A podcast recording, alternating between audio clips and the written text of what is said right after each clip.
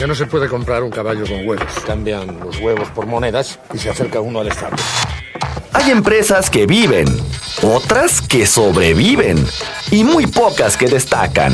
Todo depende de las decisiones que tomes como líder. Así que necesita una garantía para cubrir la posibilidad de que yo no cumpla mi parte del trato. Bienvenido a Empresas con Valor, el lugar donde encontrarás tips, consejos, herramientas y prácticas para empresarios, contadores, administradores y emprendedores.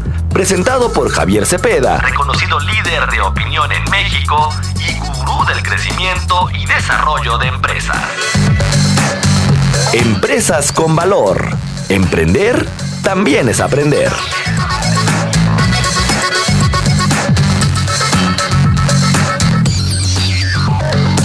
Hay problema. No hay problema. ¿Cuál es el problema?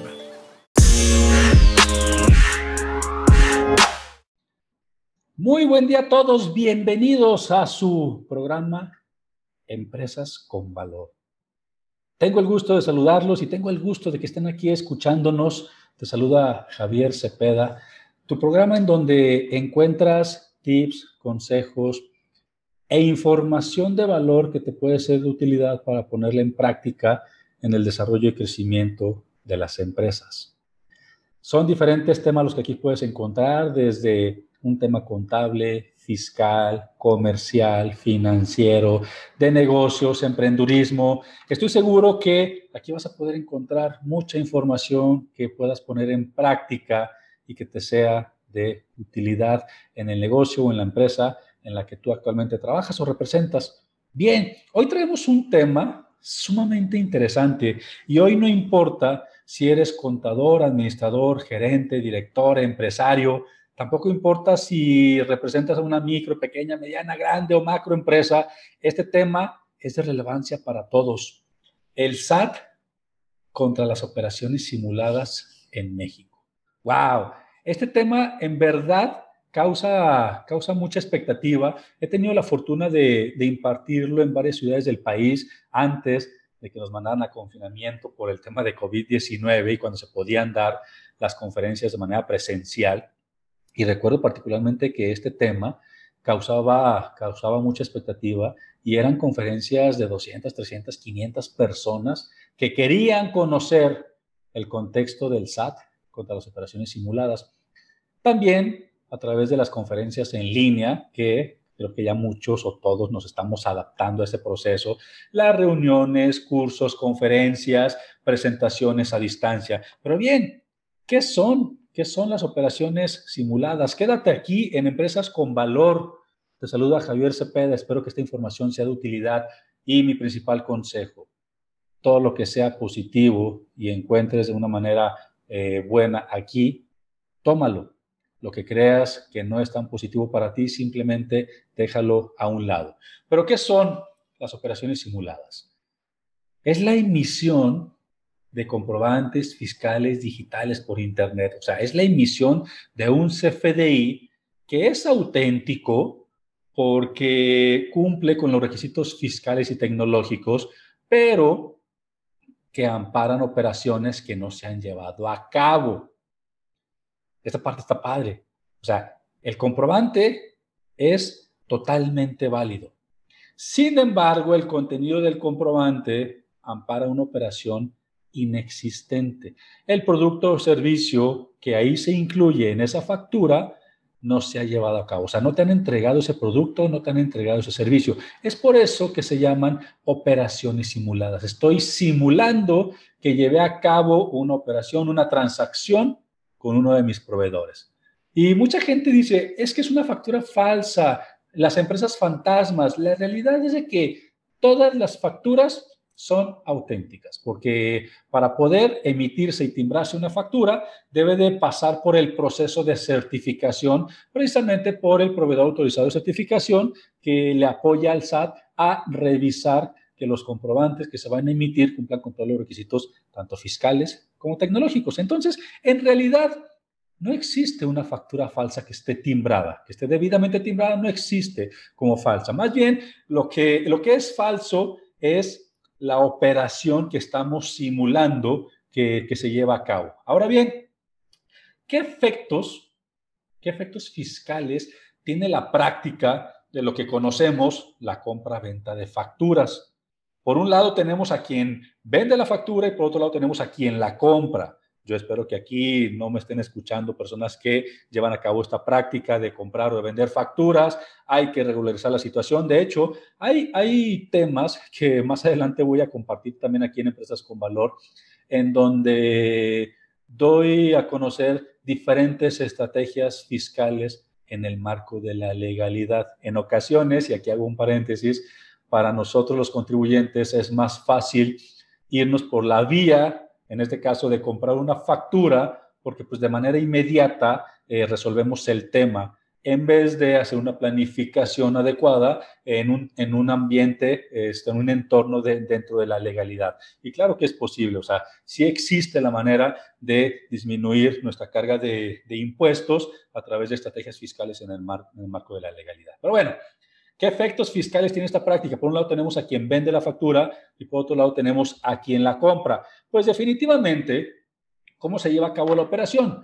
Eh, si, si, si yo soy una empresa que se dedica a vender facturas con operaciones que no existen, muy probablemente me dedico a esta actividad y tengo totalmente descuidado una situación fiscal. A mí no me importa declarar ni pagar impuestos al fisco porque pues, la verdad es que solamente me dedico a la venta de las facturas. Por consiguiente, tampoco me interesa cuidar los intereses de quien me compra la factura y ese es uno de los principales errores que se comete. Si tú has llevado a cabo en algún momento de tu vida profesional o empresarial la acción de comprar una factura, yo te preguntaría, ¿a quién le compras la factura? Pero no estoy preguntando el nombre de la persona o tu contacto, quien te provee o quien te vende esa factura. Más bien, estoy preguntando ¿Quién es el contribuyente que emite la factura? ¿Conoces su situación fiscal? ¿Sabes si es un contribuyente que está declarando y pagando impuestos o solamente es un contribuyente que se creó, que se dio de alta una, una empresa, que se constituyó una sociedad anónima o una persona moral para estos fines? Entonces, hay que tener mucho cuidado en ese sentido. En muchas ocasiones creemos que al momento de tener el CFDI en nuestras manos y meterlo a la contabilidad, ya estamos del otro lado. Pero bueno, eh, por un lado tenemos a quien vende la factura y es el que ofrece la operación de la venta de la factura eh, con una transacción, en este caso, te voy a cobrar un 5% del importe total de la factura que tú requieras. Vamos a ponerle casos y casos y números claros y, concretos. Te voy a vender una factura por 100 mil pesos y eh, te voy a cobrar el 5%. Por consiguiente, yo como vendedor de la factura me voy a ganar 5 mil pesos. Tú, quien eres el que compra la factura, aumentas tus gastos para reducir el impuesto que vas a pagar. Aumentas el IVA acreditable reduciendo el monto por IVA que le tienes que pagar al fisco. Ganas lo que le omites en ambos impuestos, tanto de IVA como de ISR al fisco, menos la comisión que te cobraron. Por ejemplo, de esos 100 mil pesos de la factura que tú compraste, pues vamos a ponerle que de IVA son 16 mil y de ISR hubieran sido 30 mil pesos, ¿vale? Entonces, tú prácticamente te estás ahorrando ahí un promedio de 46 mil pesos menos 5 mil que le pagaste aquí a la persona que te vendió la factura. O sea, entonces, claro que para ti es una solución inmediata no tener que pagar esas cantidades de impuestos menos la comisión que te cobraron.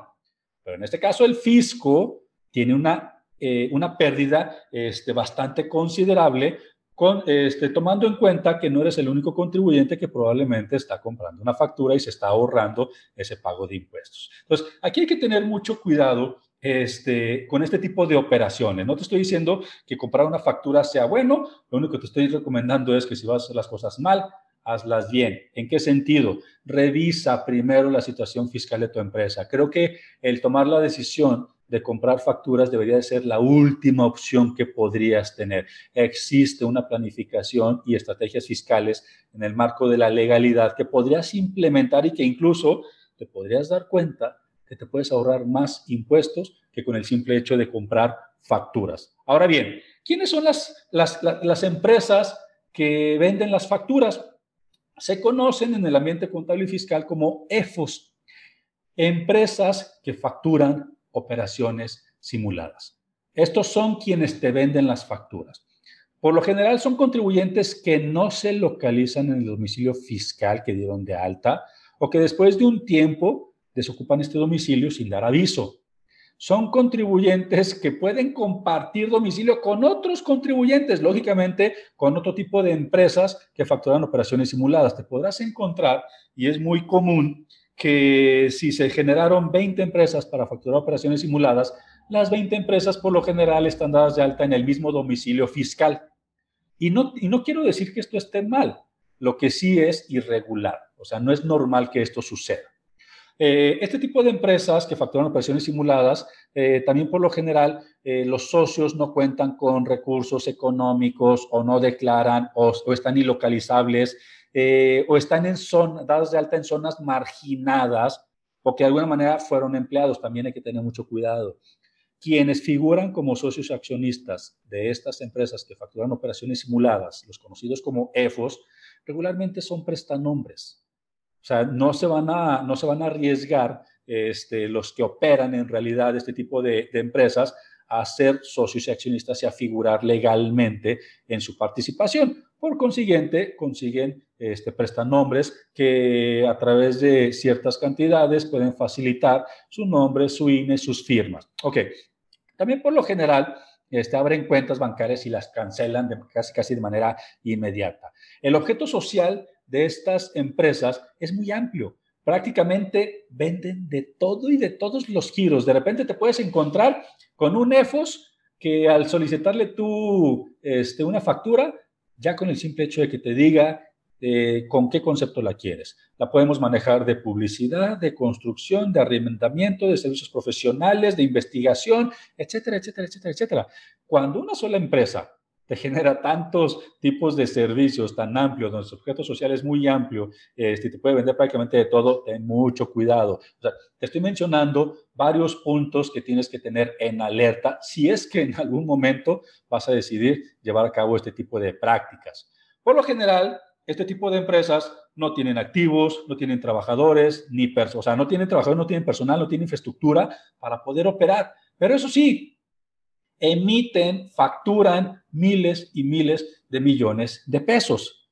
Hay ocasiones en que yo he mostrado gráficas en donde una empresa de este tipo, cuando nace, casualmente a los dos meses ya está facturando cientos de millones de pesos.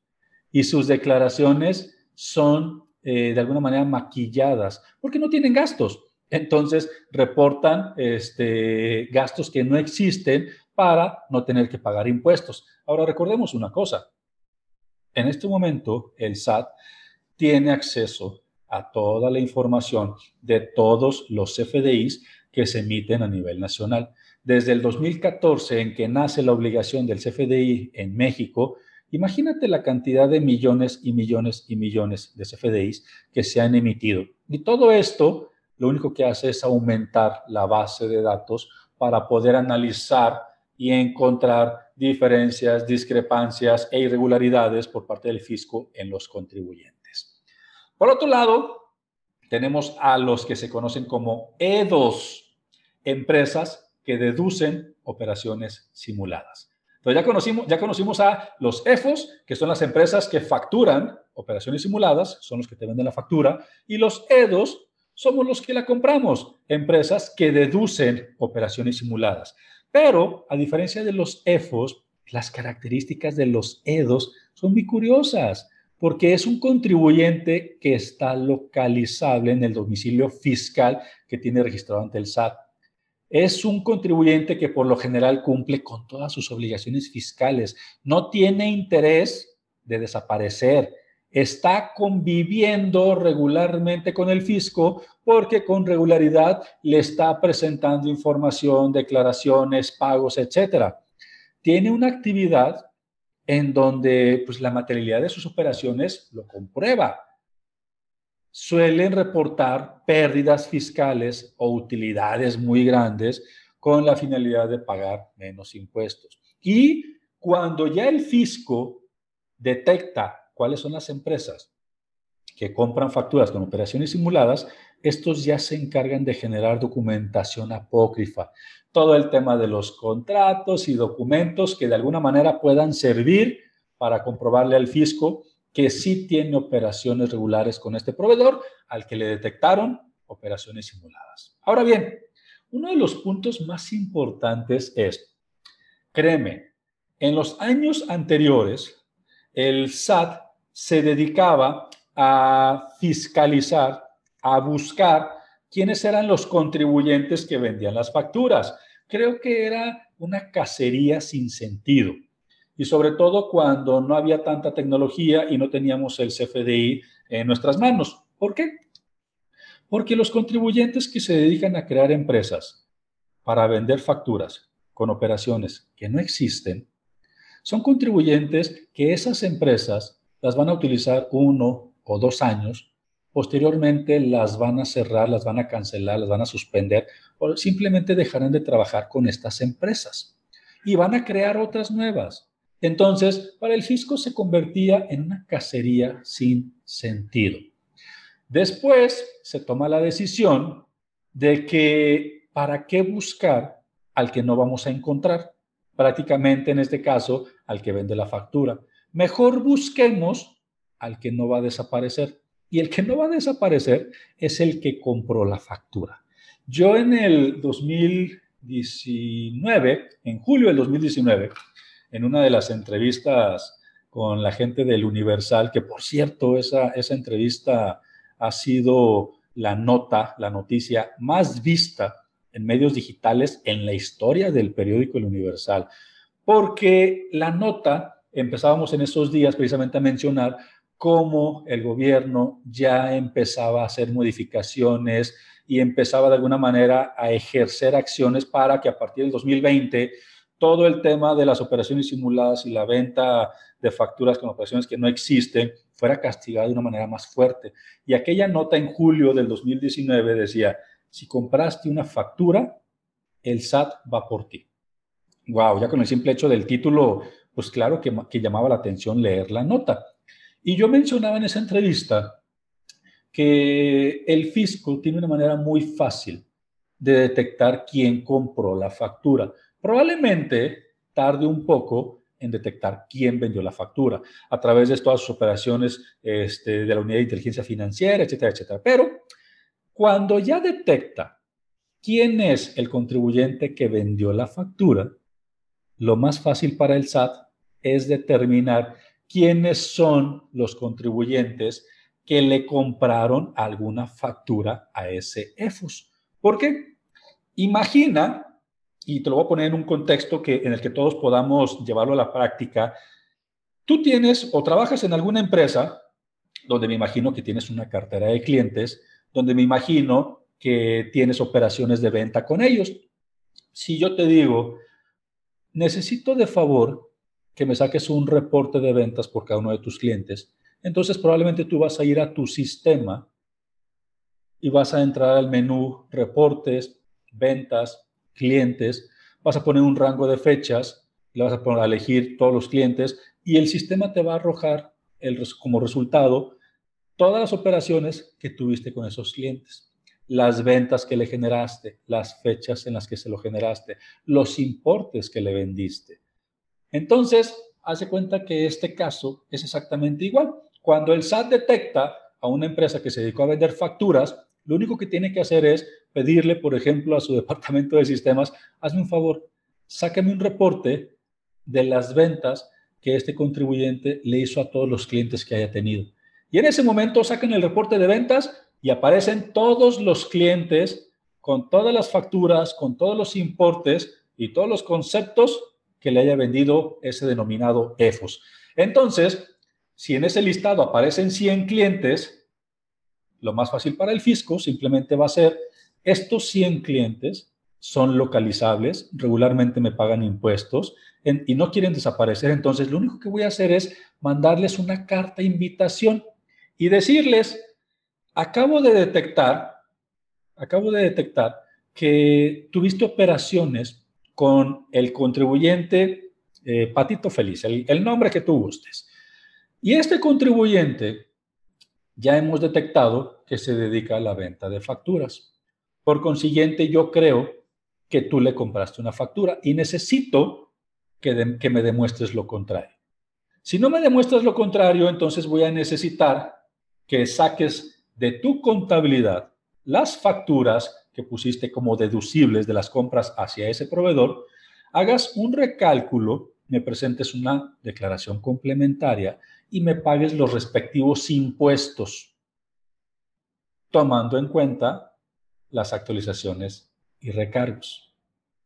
Entonces, tomando, tomando en consideración que el fisco te puede ejercer facultades de comprobación de los últimos cinco años, entonces, imagínate que en este momento te llegue una carta de invitación a tu correo electrónico, al buzón tributario, donde te digan, hemos detectado operaciones con este contribuyente y aquí te las enlistamos y aquí están todas las facturas con todos los importes y el total es esta cantidad.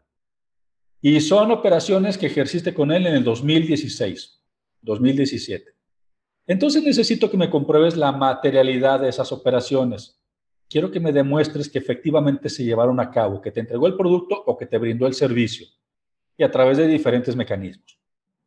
Eh, si no puedes, entonces necesito que me saques esas facturas de tu contabilidad, me hagas un recálculo y me pagues los impuestos correspondientes de esas facturas, pero tomando en cuenta que tienes que sumarle las actualizaciones y recargos desde 2016 o 2017 o desde la fecha que yo te estoy indicando al día de hoy. Entonces, ahí es donde el fisco precisamente empieza a recuperar lo que perdió. Ahora, yo te hago una pregunta.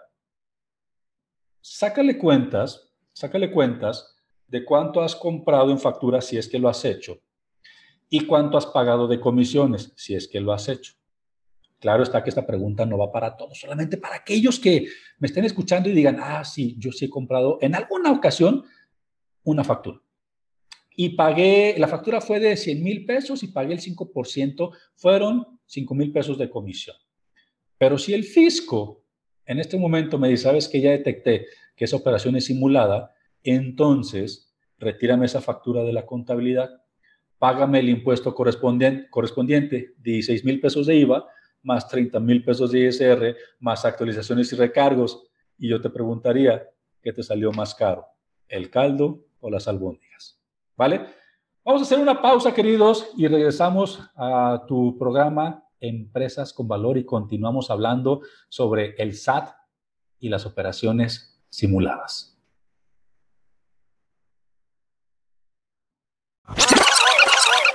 Pero si usamos como referencia, por ejemplo, es un simple ejemplo, un poco de oro. El oro es bonito, brilla y no hay demasiado. Es valioso. Así que podemos hacer una tabla de conversión. Transformar un changarro en una empresa no es un proceso que ocurre sin más. Se necesita una estrategia. Estás escuchando Empresas con Valor, el lugar donde encontrarás tips, consejos, herramientas y prácticas para empresarios, contadores, administradores y emprendedores. Presentado por Javier Cepeda, reconocido líder de opinión en México y gurú del crecimiento y desarrollo de empresas. Empresas con Valor Emprender también es aprender. Continuamos.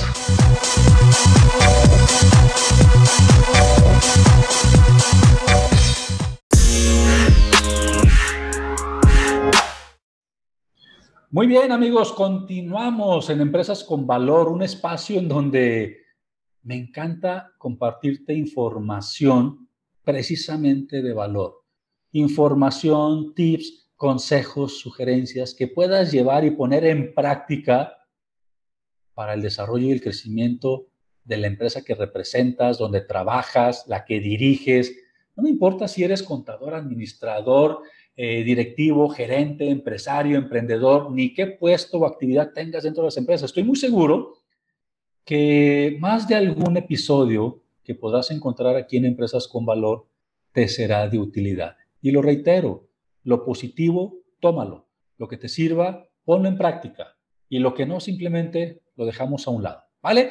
Y estábamos platicando precisamente de, de cómo el SAT puede determinar quiénes son las empresas que compran facturas. Entonces, ¿a quién se tiene que fiscalizar?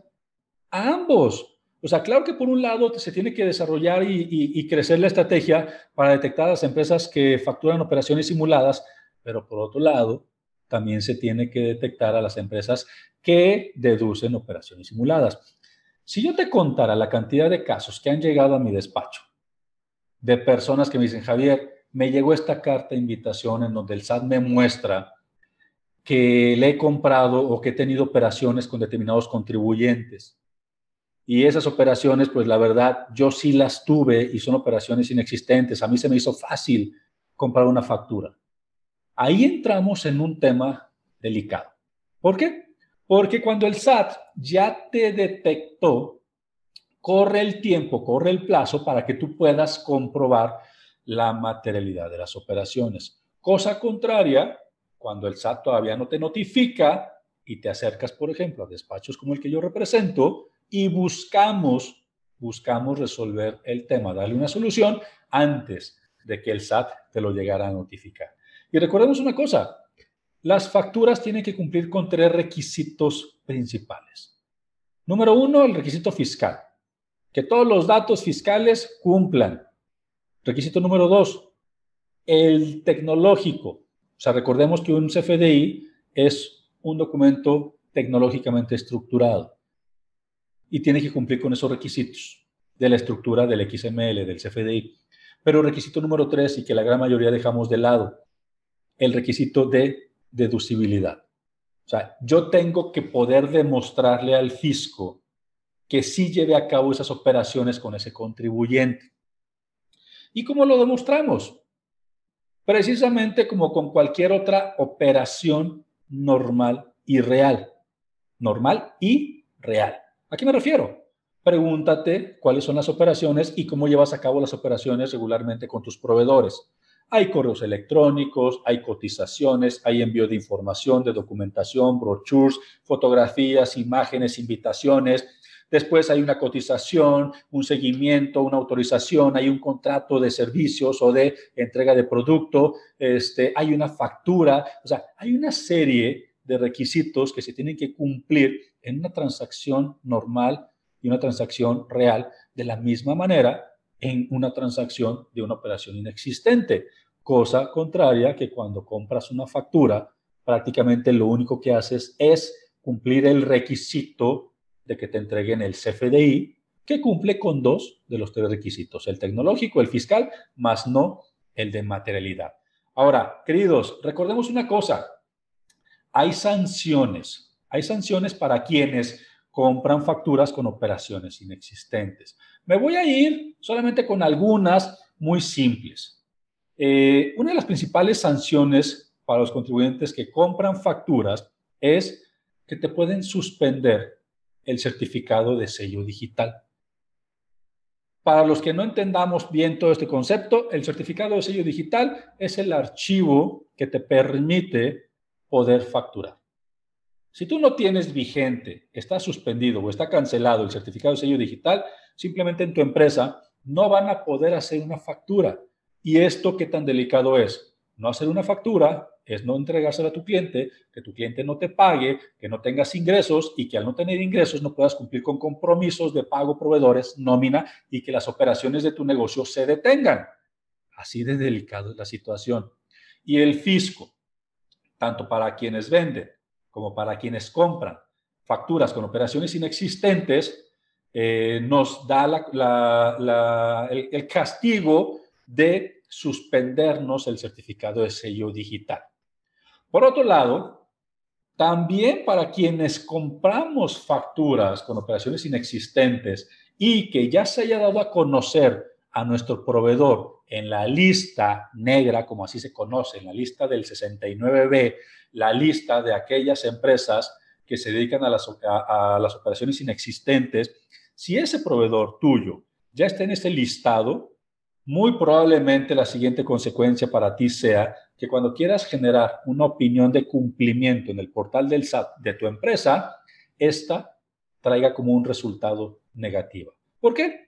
Porque efectivamente estás este, incurriendo en faltas en las que no deberías incurrir. En este caso, comprar facturas y tener relación con un, con un contribuyente que se encuentra en la lista negra.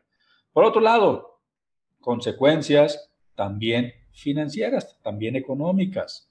Yo, si me dedico a comprar facturas, debo de saber que una de las consecuencias es que puedo ser acreedor a una multa por tener proveedores en la lista negra. O sea, esto quiere decir que cuando yo no puedo demostrar la operación que ampara el CFDI, entonces el fisco me puede multar con entre 13.280 y 75.890 pesos. O sea, imagínate, no creo que todos tengamos dinero de sobra como para estar pagando este tipo de multas. Y reitero, en muchas ocasiones, queridos, sale más caro comprar facturas que desarrollar una planeación fiscal y generar estrategias en el marco de la legalidad que me ayuden precisamente a bajar mi carga de impuestos. Pero ¿por qué nos vamos entonces por la compra de facturas? Porque es la operación más rápida. De repente el día 28, 29 del mes te dicen, es que si no hacemos algo vas a pagar 100 mil pesos de impuestos y nada más te quedan dos días para que cierre el mes, pues entonces la decisión más fácil y más rápida es comprar una factura. O si cuando estamos hablando del cierre del año, te dicen, ¿sabes que en tu declaración anual vas a pagar un millón de pesos de impuestos y estamos a 15 de diciembre? Pues claro está que muchas estrategias fiscales en el marco de la legalidad mm, se implementan, pero no te generan, no te generan el resultado tan de inmediato. Entonces, este, lo más fácil y lo más rápido es comprar una factura. Pero bueno, yo espero que toda esta información eh, sea digerible para todo tipo de, actividades, profesiones, no importa si eres contador, empresario, administrador. O sea, la finalidad de, de, este capítulo en Empresas con Valores es darte la información para que todos la podamos entender y que realmente todos la podamos llevar a la práctica. Bien, entonces, añadiéndole un poco más aquí a este punto. ¿Cuál es el proceso? ¿Cuál es el proceso que sigue el SAT cuando de repente dice, ¿sabes qué? Creo que tengo la sospecha de contar con, contribuyentes que se dedican a la venta de facturas. Lo primero que hace el SAT es presumir, presumir que hay contribuyentes que se dedican a la venta de facturas. Entonces, lo primero que hace es notifica la presunción, ya sea a través del buzón tributario, etcétera, etcétera, le notifica al contribuyente que cree que está vendiendo facturas, le notifica que el SAT está presumiendo, cree que se dedica a la venta de facturas. Este contribuyente, llamaremos EFOS, aunque todavía no sean definitivos, este contribuyente tiene dos caminos. Primero, aportar documentación que pueda comprobar que no se dedica a la venta de facturas. Y si aporta pruebas que puedan demostrar que no se dedica a la venta de facturas, entonces el SAT tendría a lo mejor eh, o podría requerir información adicional en un plazo no mayor a 10 días.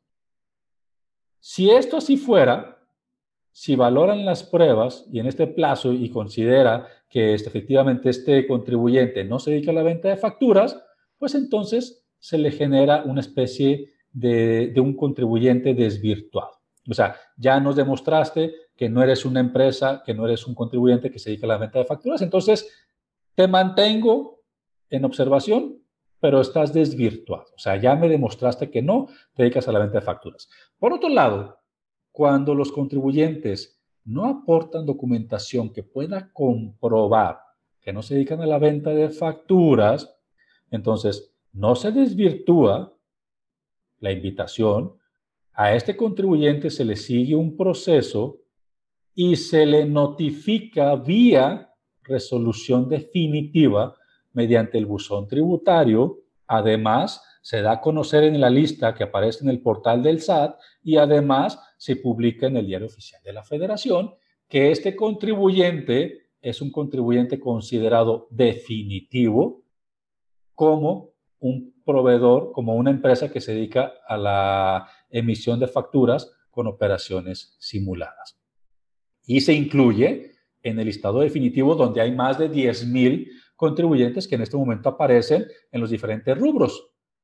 Contribuyentes definitivos que no pudieron demostrar que no se dedican a la venta de facturas, contribuyentes desvirtuados, que son contribuyentes que sí pudieron demostrar que no se dedican a la venta de facturas.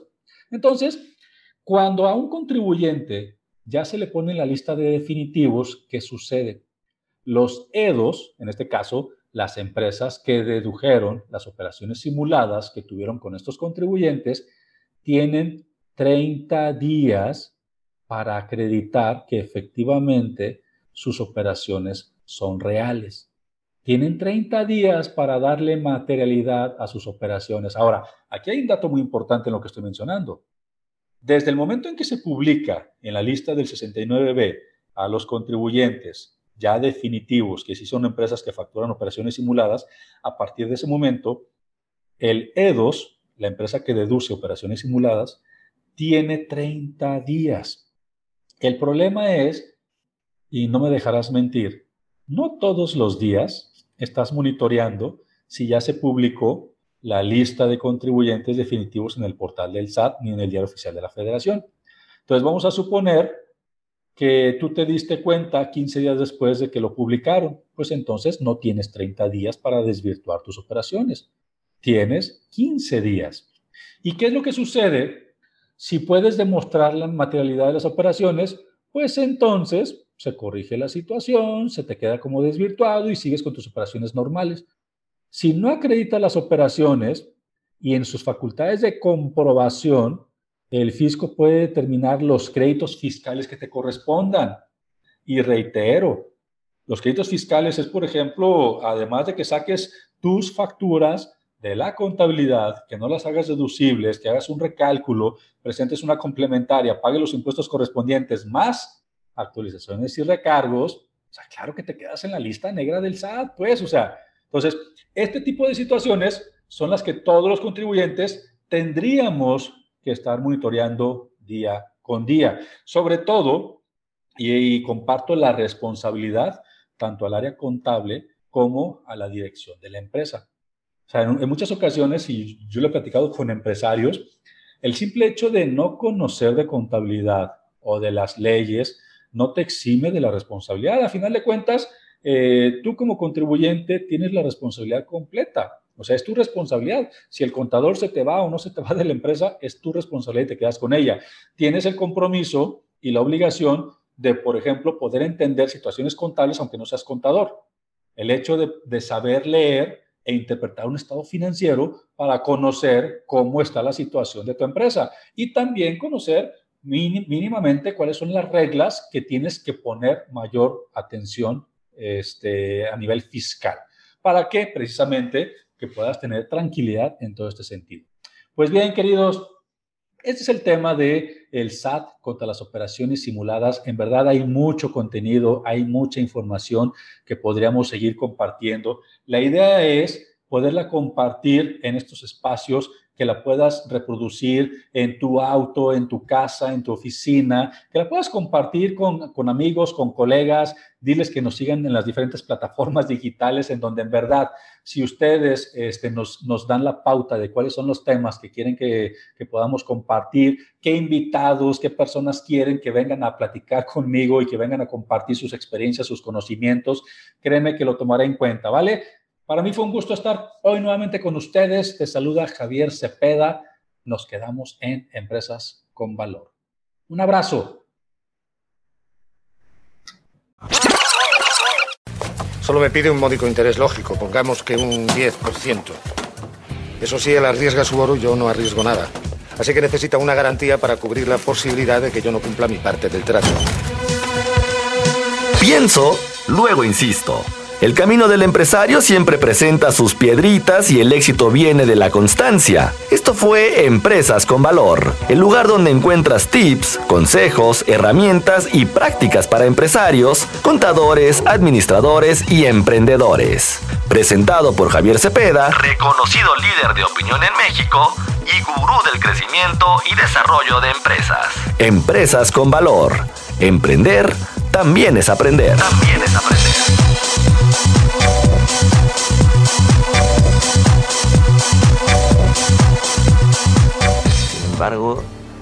Sin embargo, si devolvemos una moneda, nos quedarán nueve.